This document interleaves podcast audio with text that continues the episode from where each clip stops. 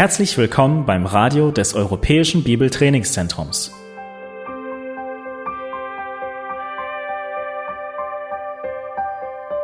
Unser Anliegen ist, dass der folgende Vortrag Sie zum Dienst für unseren Herrn Jesus Christus ermutigt.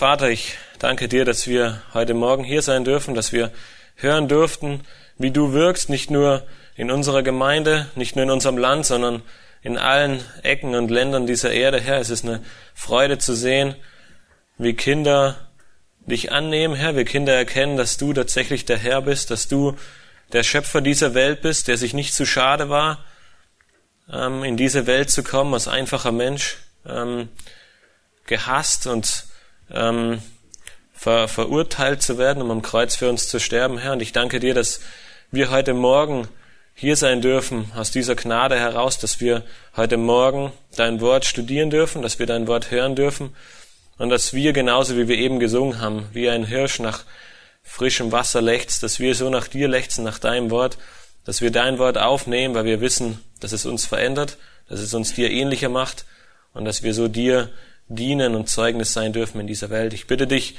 für diese Zeit, Herr, dass wir dein Wort aufnehmen, dass wir wirklich danach trachten, ähm, es zur Priorität und zum wichtigsten Teil in unserem Leben zu machen. Amen. Ihr dürft euch setzen. Was oder wovon erzählst du anderen Menschen am liebsten? Die liebsten Gesprächsthemen der Deutschen sind ihr Beruf, ihre Hobbys, Reisen und Freizeit.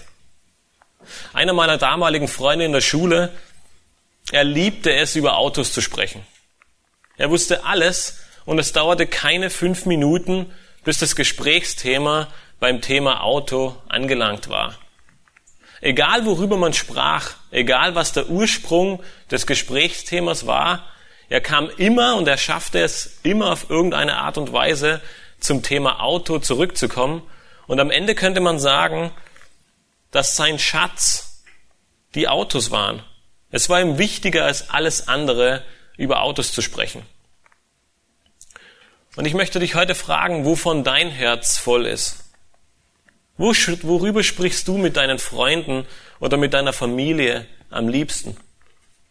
Oder anders gefragt, worüber denkst du nach und worüber drehen sich deine Gedanken den ganzen Tag? Wir alle haben Schätze in unserem Leben und werden davon begeistert sein und werden anderen davon die ganze Zeit erzählen wollen. Und Jesus, er sagte zu seinen Jüngern, denn wo euer Schatz ist, da wird auch euer Herz sein. Es ist nicht falsch, Hobbys zu haben, seinen Beruf zu lieben oder toll, tolle Autos äh, gern zu haben und darüber zu sprechen. Die Frage ist nur, ist dir dieser Punkt in deinem Leben wichtiger als alles andere in dieser Welt? Petrus, er begann seinen zweiten Brief, indem er uns den kostbaren Glauben und die Gnade Gottes aufzeigt.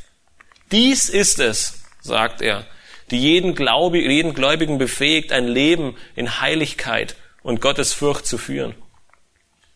Deshalb sollen und können wir allen Eifer daran setzen, ein solches Leben zu führen und in der Erkenntnis Christi zu wachsen. Er erinnert seine Empfänger immer wieder daran, weil er weiß, dass sein Leben bald zu Ende sein wird. Ihr Lehrer, sie stehen vor der Tür, sie klopfen an, sie wollen in die Gemeinde eindringen und sie warten nur darauf, ihren Überfall zu starten. Und so argumentiert Petrus in den letzten Versen des ersten Kapitels, warum und auf welcher Basis er all dies tut.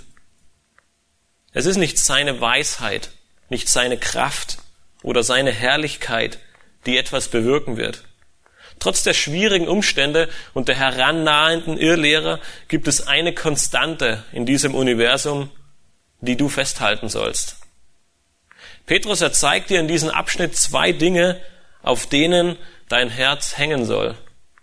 Wenn du nach diesen beiden Dingen strebst und nach diesen beiden Dingen trachtest und sie festhältst, wirst du in der Erkenntnis wachsen und dein Leben zur Ehre Gottes führen können. Öffnet mit mir gemeinsam eure Bibeln und schlagt den zweiten Petrusbrief auf und wir wollen gemeinsam im Kapitel 1 die Verse 12 bis 21 lesen. 2. Petrus 1, Vers 12 bis 21.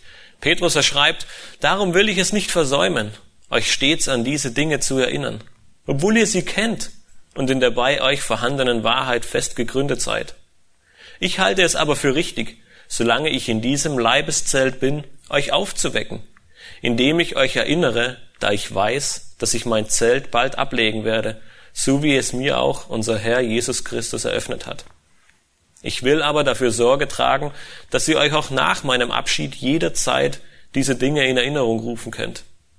Denn wir sind nicht klug ersonnenen Legenden gefolgt, als wir euch die Macht und Wiederkunft unseres Herrn Jesus Christus wissen ließen, sondern wir sind Augenzeugen seiner herrlichen Majestät gewesen. Denn er empfing von Gott, dem Vater, Ehre und Herrlichkeit, als eine Stimme von der hocherhabenen Herrlichkeit an ihn erging, dies ist mein geliebter Sohn, an dem ich wohlgefallen habe. Und diese Stimme hörten wir vom Himmel her ergehen, als wir mit ihm auf dem heiligen Berg waren. Und so halten wir nun fest an einem völlig gewissen prophetischen Wort.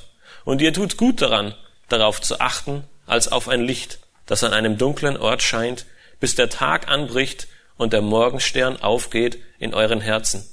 Dabei sollt ihr vor allem das erkennen, dass keine Weissagung der Schrift von eigenmächtiger Deutung ist. Denn niemals wurde eine Weissagung durch menschlichen Willen hervorgebracht, sondern vom Heiligen Geist getrieben, haben die Menschen von Gott geredet. Sein Wunsch und sein Drang nach einer andauernden Erinnerung liegt nicht in einer Geschichte oder in einer Legende begründet, sondern es ist die herrliche Majestät Jesu Christi. Nachdem Petrus mehrere Verse verwendet hat, um uns an die wichtigen göttlichen Wahrheiten zu erinnern und uns einen dementsprechenden Lebenswandel heraus herauszufordern, wechselt er nun plötzlich von sich zur Mehrzahl. Er sagt in Vers 16, denn wir Petrus ist nicht nur Pastor und Ältester, der sich um seine Schäfchen kümmert, er ist auch einer der zwölf Apostel. Und dieses Wir benutzt er nun, um deutlich zu machen, dass nicht er, sondern alle Jünger eben nicht klug ersonnenen Legenden gefolgt sind.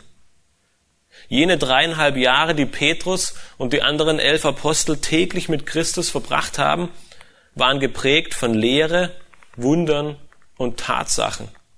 Er blickt auf diese Zeit zurück und sagt mit völliger Gewissheit, dass es keine Legende oder kein Mythos war. Dieses Wort Mythos, es wird im Alten Testament, im Neuen Testament immer als negativ verwendet. Ein Mythos ist eine sagenhafte Geschichte. Es ist menschzentriert und in den meisten Fällen ohne Bezug zur Realität. In vielen Religionen und Weltreichen gab es eine Vielzahl von Mythen und Legenden über heroische Könige, über Übermenschen, Götterwesen oder eben verschiedene Gottheiten. Und gerade die griechische Mythologie, sie war voll davon. Es gab unzählige Götter, unzählige Menschgötter, von denen berichtet wurde. Und so waren es viele Mythen, auf die ihr ganzes Leben und ihr ganzer Glaube basierte. Aber Petrus, er beginnt diesen Abschnitt damit, um deutlich zu machen, dass es bei ihnen anders war. Sie haben keine alten Geschichten weitererzählt. Geschichten von Menschen erfunden, um etwas zu glorifizieren. Sie haben diese Dinge selbst miterlebt. Später spricht er davon, dass sie Augenzeugen waren. Petrus, er macht in Vers 16 deutlich, dass all seine Argumente und Ausführungen wahr sind. Wir können gewiss sein, dass Petrus die Wahrheit spricht. Und wir können uns vollkommen darauf verlassen. Ab Kapitel 2 geht er dann intensiv auf die Irrlehrer ein, die sich in die Gemeinde einschleichen wollen und die ihr Unwesen treiben. Und es wird deutlich, dass sich diese Irrlehrer Mythen und Legenden bedienen. Wir lesen in Kapitel 2, Vers 3, und das Habsucht werden sie euch mit betrügerischen Worten ausbeuten. Aber das Gericht über sie ist längst vorbereitet und ihr Verderben schlummert nicht. Petrus ergeht nicht näher auf diese betrügerischen Worte und deren Inhalt ein, weil es ihm wichtiger ist, seine Zuhörer etwas anderes, auf etwas anderes hinzuweisen. Sein Zentrum ist das Evangelium und Gottes Offenbarungen. Er will gar nicht darauf eingehen, was alles Schlechtes und Falsches erzählt wird, sondern er will ihnen deutlich machen, worauf wir unseren Blick, unseren Fokus wenden sollen. Es sind nicht Legenden, denen sie gefolgt sind, nicht Geschichten, die sie gehört haben und einfach weitererzählt haben, sondern es ist die Macht und Wiederkunft bzw. Ankunft Jesu Christi, die sie uns wissen ließen. Kommt euch etwas in den Sinn, wenn ihr diese Worte hört? Petrus, er war einer von nur drei Aposteln, denen etwas Einzigartiges zuteil wurde. Wir lesen diese Begebenheit in drei der vier Evangelien und so sehen wir schon, wie wichtig und wie zentral dieser Moment im Leben der drei Aposteln, aber auch im Leben der ganzen Weltgeschichte war. Und in Matthäus 17 berichtet uns davon und ich möchte gerne mit euch Matthäus 17, Vers 1 bis 8 lesen. Dort schreibt nämlich Matthäus, und nach sechs Tagen nahm Jesus den Petrus, den Jakobus und dessen Bruder Johannes mit sich und führte sie beiseite auf einen hohen Berg. Und er wurde von ihnen verklärt, und sein Angesicht leuchtete wie die Sonne, und seine Kleider wurden weiß wie das Licht. Und siehe, es erschienen ihnen Mose und Elia, die redeten mit ihm. Da begann Petrus und sprach zu Jesus, Herr, es ist gut, dass wir hier sind. Wenn du willst, so lass uns hier drei Hütten bauen. Dir eine und Mose eine und Elia eine. Als er noch redete, siehe, da überschattete sie eine lichte Wolke, und siehe, eine Stimme aus der Wolke sprach, dies ist mein geliebter Sohn, an dem ich wohlgefallen habe. Auf ihn sollt ihr hören. Als die Jünger das hörten, fielen sie auf ihr Angesicht und fürchteten sich sehr. Und Jesus trat herzu, rührte sie an und sprach, Steht auf und fürchtet euch nicht. Als sie aber ihre Augen erhoben, sahen sie niemanden als Jesus allein. Jene drei Apostel, sie waren Augenzeugen der Herrlichkeit Jesu Christi am Berg der Verklärung. Es waren keine netten oder wohlklingenden Geschichten, die die Apostel verkündeten. Es waren auch keine Geschichten von anerkannten Historikern. Hier sprechen Augenzeugen zu uns. Jene Menschen, die vor Furcht auf den Boden fielen, als sie die Stimme Gottes vom Himmel her hörten. Sie waren es nun, die uns die Macht und die Ankunft unseres Herrn und Retters Jesus Christus wissen ließen. Die deutsche Elberfelder Bibel, sie übersetzt das griechische Wort, was hier in der Schlachterbibel mit Wiederkunft übersetzt wird, mit Ankunft. Und wie wir nun schon sehen, bezieht sich diese Ankunft nicht auf sein erstes Kommen, woran wir jetzt gerade gedenken, als er als kleines Kind in der Krippe in Bethlehem geboren wurde, sondern auf sein zweites Kommen. Deshalb verwendet die Schlachterbibel das Wort Wiederkunft. Und jene Wiederkunft, sie nimmt im dritten Kapitel dieses Briefes auch eine sehr, sehr große Stellung ein, weil die Irrlehrer auch vor dieser Aussage Jesu nicht Halt äh, machten und sie sie ins Lächerliche ziehen und sagten, wann kommt er denn wieder? So viele Jahre sind vorbei, seit ihr uns das erzählt habt und er kommt einfach nicht. Wenn du dir den Vers 16 nochmal ansiehst, kannst du erkennen, dass Petrus vom Negativen zum Positiven übergeht. Es sind die negativen, klug ersonnenen Legenden auf der einen Seite und es ist das Positive, die Augenzeugen auf der anderen Seite. Und deswegen sagt er, wir sind nicht klug ersonnenen Legenden gefolgt, sondern wir sind Augenzeugen dieser Tatsachen, Augenzeugen seiner herrlichen Majestät. Ein Augenzeuge, er ist jemand privilegierter. Er ist jemand, der etwas hautnah miterlebt hat, der jemand, der etwas aus erster Hand weitergeben kann. Und bei jedem Gerichtsverfahren wird wer aufgerufen? Augenzeugen. Um etwas genau nachvollziehen oder rekonstruieren zu können, braucht man Augenzeugen. Um im Normalfall jemanden einer Tat schuldig zu sprechen, bedarf es Augenzeugen oder jemanden, der es miterlebt hat, damit er auch wirklich schuldig gesprochen werden kann. Und hier spricht nun einer dieser Augenzeugen zu uns. Aber nicht um jemanden schuldig zu sprechen, sondern um jemanden in das rechte, in das, rechte Licht zu rücken. Damit wir glaubhaft und wissentlich wissen können, dass Jesus Christus der Herr ist, dass Jesus Christus herrlich ist. Doch was oder wer war es, die diese Herrlichkeit auszeichnete oder die diese Herrlichkeit Christi bestätigte?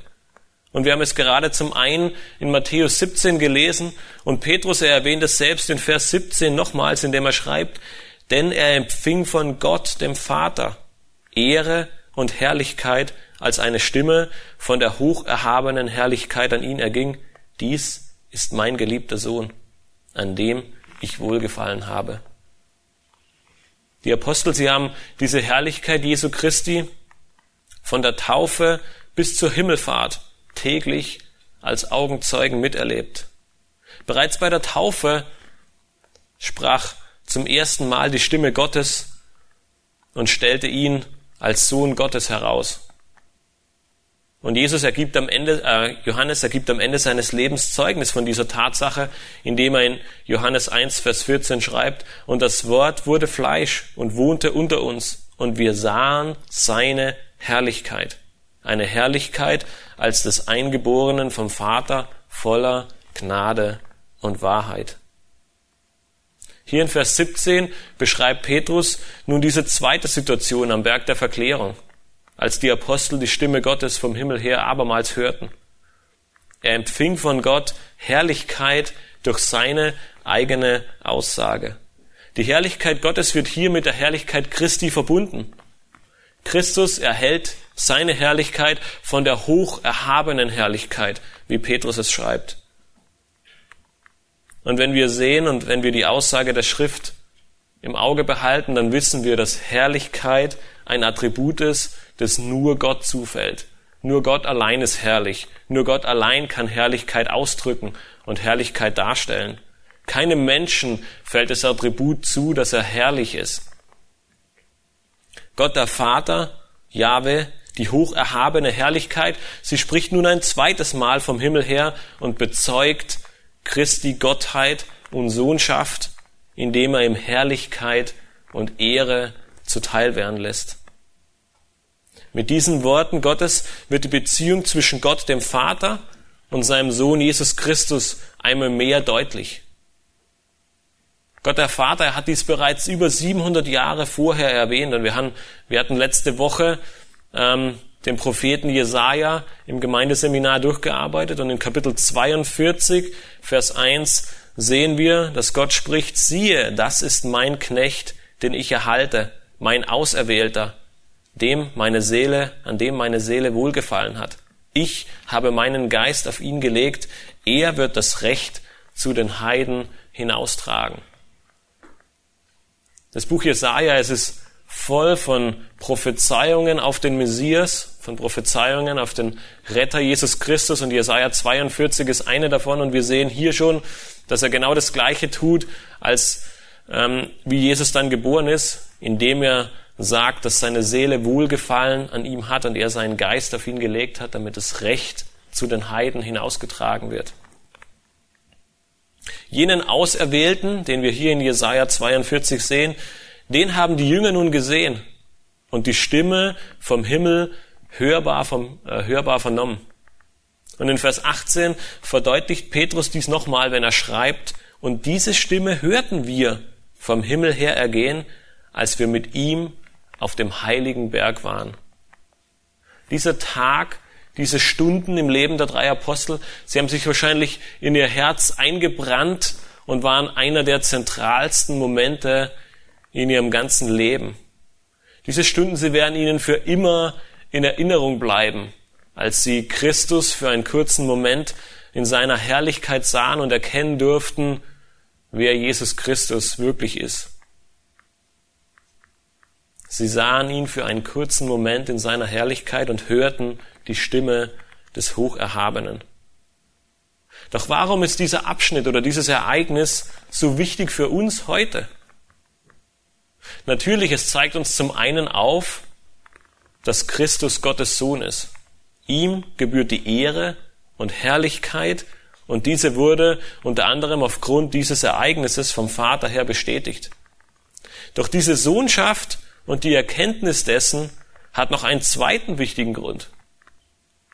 Johannes, er schreibt abermals in seinem ersten Brief in Kapitel 4, Vers 14 und 15, und wir haben gesehen und bezeugen, dass der Vater den Sohn gesandt hat als Retter der Welt. Wer nun bekennt, dass Jesus der Sohn Gottes ist, in dem bleibt Gott und er in Gott. In Christus liegt unsere Errettung und unser Heil.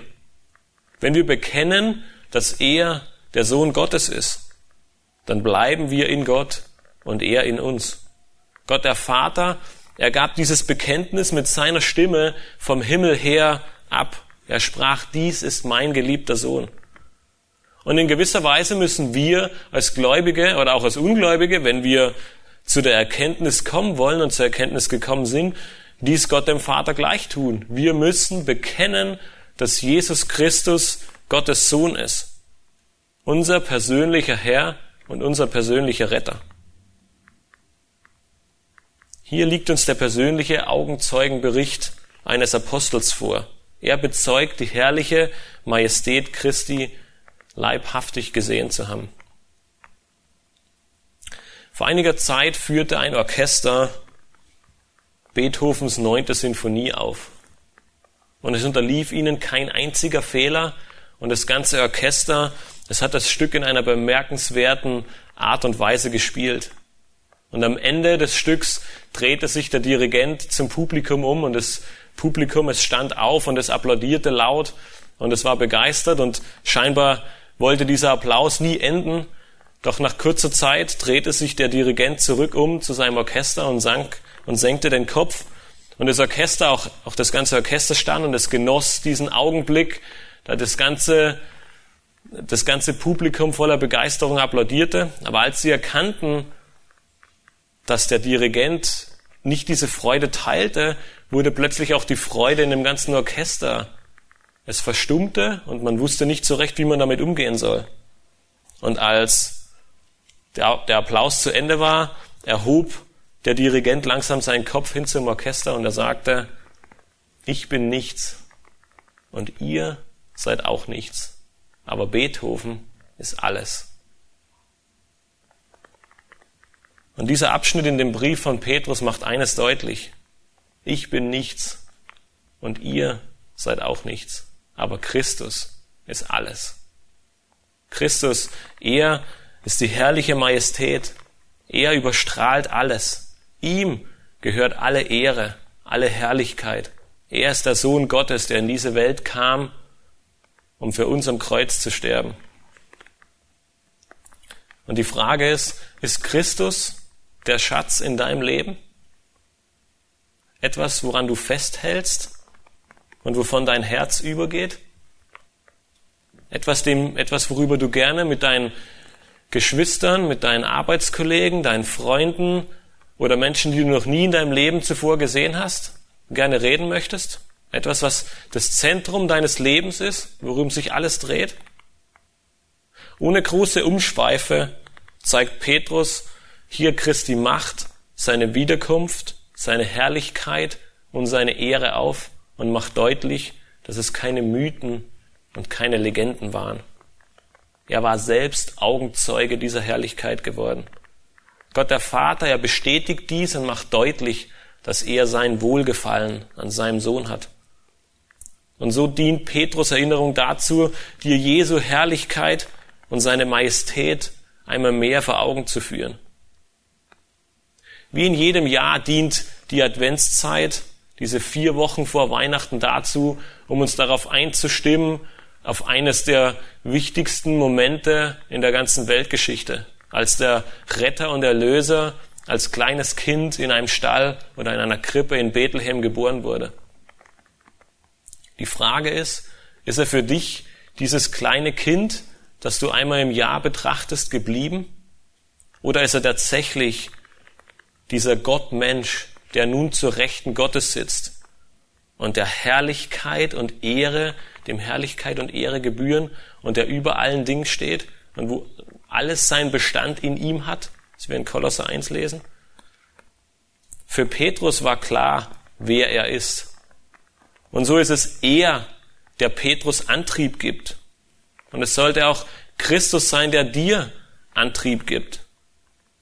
Und durch Christus allein, und das ist das, womit Petrus seinen Brief beginnt, durch ihn allein und durch die Macht und die Herrlichkeit Gottes, können und dürfen wir noch eifriger bestrebt sein, in der Erkenntnis zu wachsen und einen Glauben zu führen, der in unserem Leben sichtbar wird. Obwohl, Pet, obwohl Petrus selbst Augenzeuge der Verherrlichung Christi war und seine herrliche Majestät sehen konnte, ruft er dir dennoch noch etwas weiteres und viel Wichtigeres zu. Er beginnt in Vers 19 mit einem und so. Also eben weil er dies alles gesagt und gesehen hat, eben weil er Augenzeuge war, deswegen hält er an all dem fest, oder? Nein. Er ruft nicht dazu auf, an dem Gesehenen, an dem Augenzeugenbericht festzuhalten oder jetzt wissen zu dürfen, weil drei Menschen in dieser Welt Christi Herrlichkeit gesehen haben, wird es auch so sein. Nein, er sagt, und so halten wir nun fest an dem völlig gewissen prophetischen Wort. Es ist nicht Petrus Augenzeugenbericht, es ist nicht die Tatsache, dass drei Männer in dieser Welt Jesus Christus als Person, als, als Herr, in Herrlichkeit gesehen haben, sondern Petrus, er ruft dazu auf, dem völlig gewissen prophetischen Wort zu vertrauen und daran festzuhalten. Und wir alle wissen, was dieses völlig gewisse prophetische Wort ist. Es ist natürlich das Wort Gottes. Petrus, er widmet sich in diesem Absatz nun dem Wort Gottes und stellt es als völlig gewisses prophetisches Wort dar. Primär spricht Petrus hier das gesamte Alte Testament an, weil das Neue Testament natürlich zu, zu der Zeit der Abfassung seines Briefes noch nicht im vollen Umfang existent war. Und zum größten Teil wurde das Alte Testament auch von Propheten Gottes verfasst und aufgeschrieben.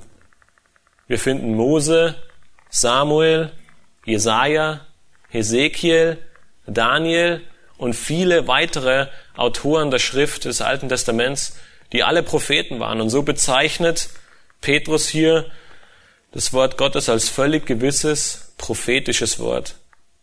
Und obwohl zwischen dem ersten Autoren Mose und dem letzten Autoren Malachi im Alten Testament ziemlich genau tausend Jahre liegen, haben alle Autoren eines gemeinsam. Sie alle sprechen mit einer Stimme. Es ist Gottes Wort, seine Offenbarung, die er uns Menschen mitteilt. Es ist kein Mythos, keine Legende, keine von Menschen verfasste Geschichte, sondern Gottes Offenbarung an uns. Und so dürfen wir gewiss sein, dass in den tausend Jahren, in dem die Propheten zu uns geschrieben haben, es immer Gott war, der im Zentrum stand. Die Juden, sie stellten Gottes Wort niemals in Frage. Es war für sie immer klar, dass alle 39 Bücher des Alten Testaments von Mose bis Malachi Gottes Wort an uns Menschen sind. Darin gab es nie auch nur den Hauch eines Zweifels. Und genauso wenig stellt es Petrus in Frage, sondern er nutzt das Alte Testament als Bestätigung und auch als Ausgangspunkt und Fundament für seine Feststellung. Ähnlich wie Jesus, als er die Jünger, als er den Jüngern auf dem Weg nach Emaus erschienen ist. Worin hat er sie belehrt und was hat er ihnen ausgelegt? Wir lesen in Lukas 24, Vers 25 bis 27, und er sprach zu ihnen, O ihr Unverständigen, wie ist doch euer Herz träge, zu glauben an alles, was die Propheten geredet haben? Musste nicht der Christus dies erleiden und in seine Herrlichkeit eingehen? Und er begann bei Mose und bei allen Propheten und legte ihnen in allen Schriften aus, was sich auf ihn bezieht. Es ist das völlig gewisse prophetische Wort, welches bereits lange bevor Jesus erschienen ist, von ihm sprach und uns Gottes Wahrheiten und Gottes Absichten und seinen Plan für uns Menschen mitteilte. Deshalb können und sollen wir daran festhalten, weil es gewiss ist. Obwohl Petrus selbst Augenzeuge war und Dinge erlebt hat, die niemals einer von uns hier erleben wird, steht Gottes Wort für ihn an erster Stelle. Er spricht nicht, er spricht natürlich über seine Erfahrungen und über seine Erlebnisse, aber er stellt Gottes Wort ins Zentrum. Und gerade deshalb spricht Petrus hier auch eine Warnung aus, indem er fortfährt und sagt, und ihr tut gut daran, es festzuhalten. Weil Gottes Wort gewiss, sicher und völlig zuverlässig ist, tun wir gut daran, es festzuhalten. Und er fährt fort und sagt, wie ein Licht an einem dunklen Ort. Jeder von euch hat sicherlich schon mal einen Stromausfall miterlebt. Und komischerweise finden die meisten Stromausfälle abends statt. Dann, wenn es dunkel ist und man kein Licht hat. Und zu allem Überfluss weiß man natürlich, wo seine Taschenlampe ist, aber dadurch, dass man die schon zwei Jahre nicht mehr benutzt hat, sind die Batterien leer und es bleibt dunkel. In diesen Momenten bin ich über die Umsicht meiner Frau sehr dankbar, die immer irgendwo ein paar Kerzen hat. Und so nimmt man Kerzen, zündet sie an und plötzlich kommt Licht in diese Dunkelheit. Das Licht, es verdrängt die Dunkelheit und all die Dinge, die wir bis zu dem Moment nicht gesehen haben, sie kommen plötzlich wieder zum Vorschein. Sie erstrahlen und wir erkennen unsere Umgebung, wir erkennen unsere Umwelt wieder und, und sehen so, wo wir uns befinden und werden darauf hingewiesen, auf Hindernisse, äh, nicht über Hindernisse zu stolpern oder gegen Hindernisse zu laufen. Ohne Licht können wir nichts sehen und wir tappen im Dunkeln. Und ähnlich verhält es sich, wenn du nicht Gottes Wort vor Augen hast. Gottes Wort ist das Licht in unserem Leben und ohne Gottes Wort werden wir Gefahren und Probleme nicht erkennen. Es ist die Richtschnur und der feste Halt in deinem Leben und gibt dir Hoffnung und Zusicherung. Und du wirst dieses Licht auch sicher nicht aus den Augen verlieren wollen, wenn du dir der Wichtigkeit dieses Lichtes bewusst wirst. Niemand wird freiwillig die Kerze auspusten, wenn Stromausfall ist, sondern wir werden darauf achten, dass unsere Kerzen oder die Batterien unserer Taschenlampe voll sind, damit wir die Stunden oder Minuten des Stromausfalls abends äh, nicht ohne Licht dastehen. Wer will schon gern im Dunkeln sitzen und nichts sehen? Petrus, er macht dies auch in seinem Beispiel deutlich. Und deswegen sagte, du sollst daran festhalten, bis der Tag anbricht und der Morgenstehen aufgeht in deinem Herzen. Beide Ereignisse sind ein bildhafter Ausdruck für die Wiederkunft unseres Herrn Jesus Christus. Der Morgenstern, es ist Jesus Christus selbst. In Offenbarung 22, Vers 16 finden wir einen Hinweis darauf, denn dort spricht Jesus, ich, Jesus, habe meinen Engel gesandt, um euch diese Dinge für die Gemeinden zu bezeugen. Ich bin die Wurzel und der Spross Davids, der leuchtende Morgenstern. So wie Christus in den Himmel aufgefahren ist, genau so wird er eines Tages wiederkommen, um seine Gläubigen, seine Gemeinde zu sich zu holen. Bis zu diesem Tag sollen wir jeden Tag bereit sein. Wir sollen gewappnet sein mit dem Wort Gottes und dieses festhalten. Was meint Petrus damit, wenn er schreibt, dass der Morgenstern in unserem Herzen aufgehen wird? Wenn Christus wiederkommt, wird es enorme Auswirkungen auf alle Menschen, auf diese Erde und auf das ganze Universum haben. Jedoch nicht nur physische, die wir sehen können, sondern auch innerliche oder man könnte sagen, es wird viele geistliche Auswirkungen geben. Es werden alle bis dahin bestehenden Zweifel in uns Gläubigen hinweggetan werden, weil wir werden plötzlich Christus selbst sehen und mit einem Schlag werden all die Zweifel oder die Ängste oder die Nöte, die wir hatten, sie werden sich in Luft auflösen. Doch nicht nur das, der Gläubige, er wird umgestaltet werden. Und die Offenbarung durch Gottes Wort wird noch zusätzlich durch die vollkommene Offenbarung Jesu Christi erweitert werden. In gewisser Weise werden wir dann sein wie Christus selbst. Und das ist es, was uns Johannes schreibt im ersten Johannesbrief in Kapitel 3, Vers 2 schreibt der Geliebte, wir sind jetzt Kinder Gottes und noch ist nicht offenbar geworden, was wir sein werden. Wir wissen aber, dass wir ihm gleichgestaltet sein werden, wenn er offenbar werden wird. Denn wir werden ihn sehen, wie er ist. Halte fest am Wort Gottes. Das ist es das, was Petrus so deutlich macht. Und wie lange? Er sagt, bis Christus wiederkommt und dich umgestaltet. Er ist der Morgenstern, der wahre Lichtbringer. Und dabei dürfen wir erkennen und wissen, dass keine Weissagung der Schrift von eigenmächtiger Deutung ist. Petrus, er ruft dazu auf, dass du das Wort wahrhaftig anerkennst. Vor allem aus dem Grund, weil es nicht menschlichen Ursprungs ist.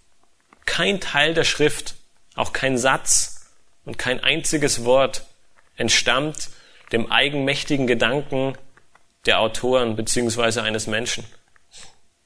Petrus er spricht nicht von der Interpretation oder dem Auslegen der Schrift, sondern er geht auf den Ursprung ein. Er spricht das an, wo Gottes Wort herkommt. Sie entspringt nicht einer menschlichen Quelle. Es ist kein Produkt menschlicher Ideen. Keiner der Propheten des Alten Testaments oder die Apostel des Neuen Testaments haben ihr eigenes Denken eingebracht.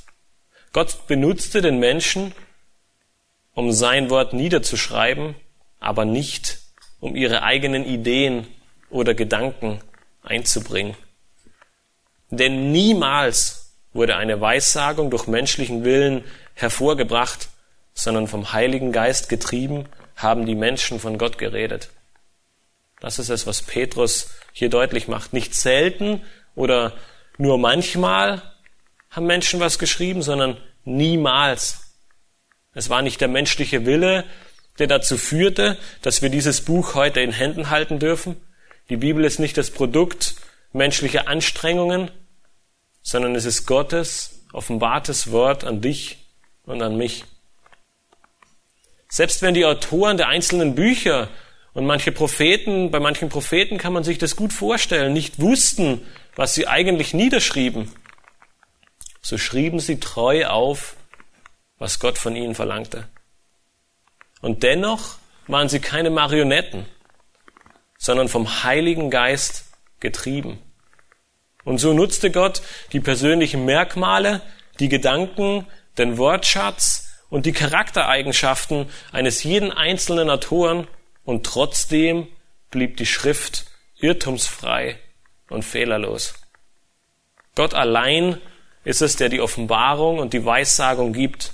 Und David, der bezeugt am Ende seines Lebens, der Geist des Herrn hat durch mich geredet und sein Wort war auf meiner Zunge. Getrieben vom Heiligen Geist haben Menschen von Gott geredet. Wie David es sagt, Gottes Wort war auf seiner Zunge. Niemals war es anders. Und wenn Menschen dies versucht haben, wurde eindringlich davor gewarnt. Der Prophet Jesaja, er spricht deutliche Worte zu seinem Volk und zu den Israeliten, indem er ihn schreibt, so spricht der Herr der Herrscher, hört nicht auf die Worte der Propheten, die euch weissagen. Sie täuschen euch. Die Offenbarung ihres eigenen Herzens verkünden sie und nicht, was aus dem Mund des Herrn kommt. Die Propheten, und wir wissen es alle, sie wurden gesteinigt, wenn sie nicht sagten, was der Herr zu sagen hatte, weil es Gott in Ungnade und in, als Lügner dargestellt hat. Und so wurden die Propheten ernstlich und ernsthaft bestraft und sie mussten mit ihrem Tod dafür einstehen, wenn sie Dinge prophezeiten, die nicht von Gott kamen. Obwohl Gott den Menschen nutzt, ist der Mensch trotzdem in gewisser Weise passiv und Gott, der Heilige Geist, aktiv. Es ist sein Wort, seine Offenbarung und seine Weisheit. Deshalb sollen wir daran festhalten und es als wertvoll und es ist wertvoller als alles andere in dieser Welt schätzen. Wir sind gerade wieder in der Weihnachtszeit und viele von euch machen sich wahrscheinlich Gedanken, was man schenken kann, was man weitergeben kann, was man Gutes tun kann. Und äh, ich möchte es damit nicht äh, schlecht reden, aber laut einer Statistik werden über 50 Prozent aller Gutscheine, die jährlich verkauft und verschenkt werden, niemals eingelöst. Der Hauptgrund liegt dabei laut einer Umfrage darin, dass die Beschenkten keine Zeit haben, den Gutschein einzulösen oder diesen einfach verloren oder verlegt haben. Die Frage an dich ist, gehst du mit Gottes Geschenk an dich genauso um? Auch wenn du dir deine Bibel vielleicht selbst gekauft hast, es ist Gottes Offenbarung an dich. Sie dient dazu, ihn besser kennenzulernen, um in der Erkenntnis zu wachsen und ihm ähnlicher zu werden. Geht dir die Warnung von Petrus, du tust gut daran, an ihr festzuhalten, durch Mark und Bein? Wie eine Kerze bei Stromausfall bringt Gottes Wort Licht in jede dunkle Ecke deines Lebens und hilft dir und leitet dich an, auf dem richtigen Weg zurückzufinden oder auf diesem richtigen Weg zu bleiben. Nur weil deine Bibel einen ganz besonderen Platz in deinem Bücherregal hat, heißt das nicht, dass du wirklich daran festhältst. Liest du sie jeden Tag? Ist es dir ein Anliegen, dies zu tun? Vermisst du etwas, wenn du es an einem Tag nicht tust? Von den ersten Gläubigen lesen wir, dass sie beständig in der Lehre verharrten. Lass dies auch in deinem Leben zu einem festen Bestandteil werden und bleibe ständig im Gebet und der Bibellese. Denn dies allein, und deswegen schließt Petrus mit diesen Worten, dies allein wird dich dazu befähigen, eifrig im Glauben zu wachsen und Christus nachzufolgen. Wovon ist dein Herz voll? Was ist dir wichtiger als alles andere in dieser Welt? Die Herrlichkeit Christi und sein völlig gewisses Wort sollen Zentrum deines Lebens sein. In Zeiten, wo viele Dinge in Frage gestellt werden und wo alles relativ ist, wo es keine allgemeingültige Wahrheit gibt und jeder tun und lassen kann, was er möchte, ist Gottes Wort eine feste Burg, ein sicherer Hafen, ein Ort, an dem wir Wahrheit und die alleingültige Wahrheit finden können. Ein Ort, wo wir Weisheit finden, wie wir in unserem Leben handeln, was wir in unserem Leben tun sollen und welche Entscheidungen wir in unserem Leben treffen sollen. Es liefert Antworten auf alle Fragen deines Lebens und stammt von deinem eigenen Schöpfer. Liebe und schätze es deshalb umso mehr, damit du am Ende sagen kannst, ich bin nichts, aber Christus ist alles. Oder ich bin nichts, aber Gottes Wort ist alles. Lass uns am Ende aufstehen zum Gebet.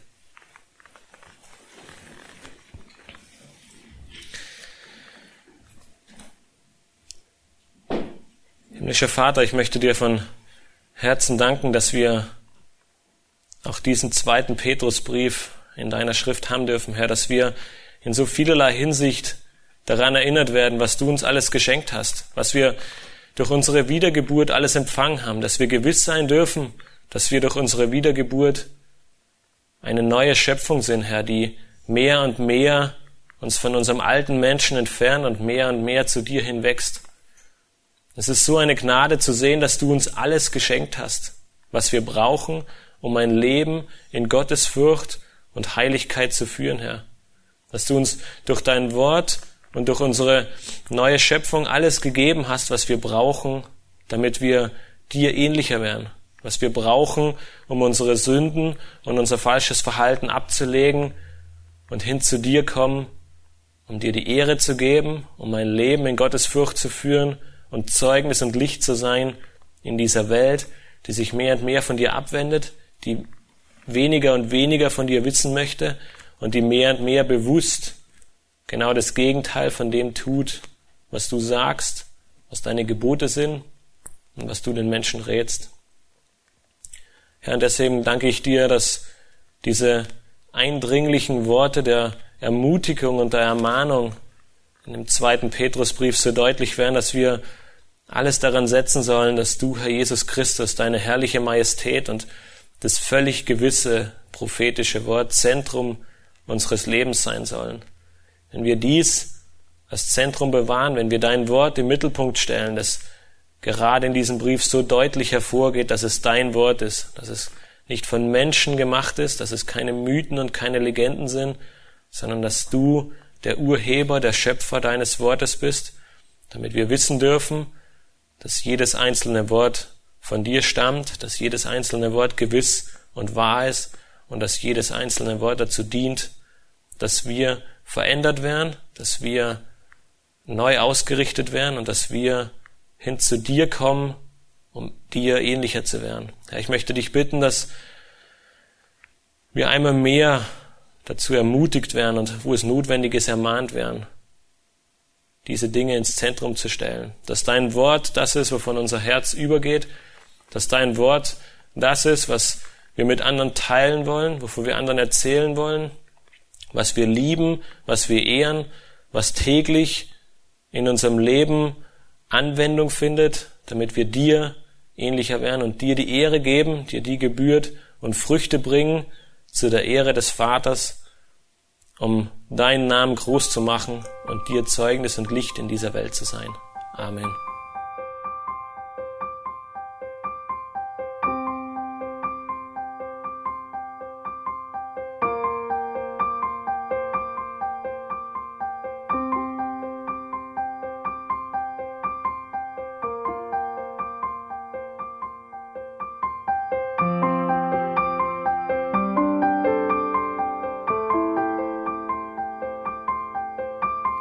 Alle Vorträge unseres Programms, Bücher, DVDs und vieles mehr können Sie bei uns unter www.shop.ebtc.org erhalten.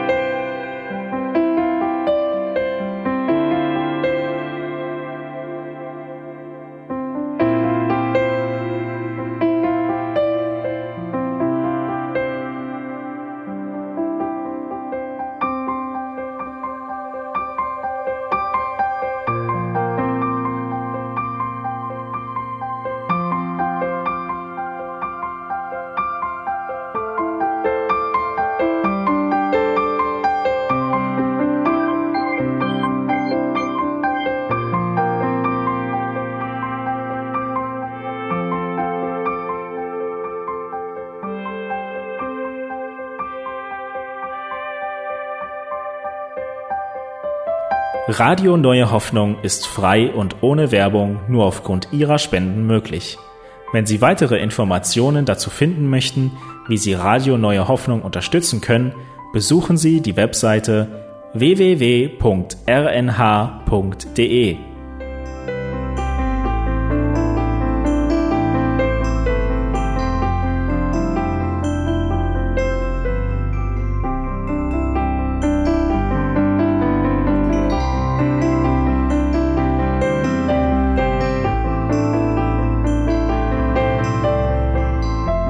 Die Sendezeiten des EBTCs sind Montag, Mittwoch, Freitag und Samstag jeweils von 10 bis 11 Uhr.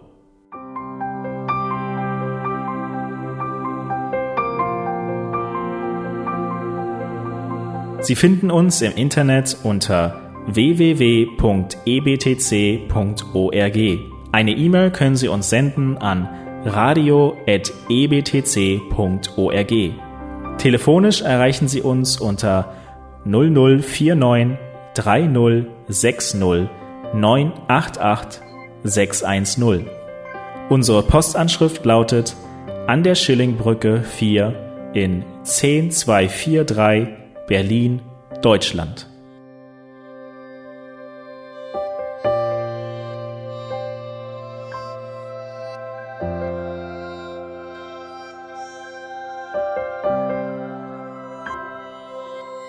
Auf Wiederhören und bis zum nächsten Mal beim EBTC Radio.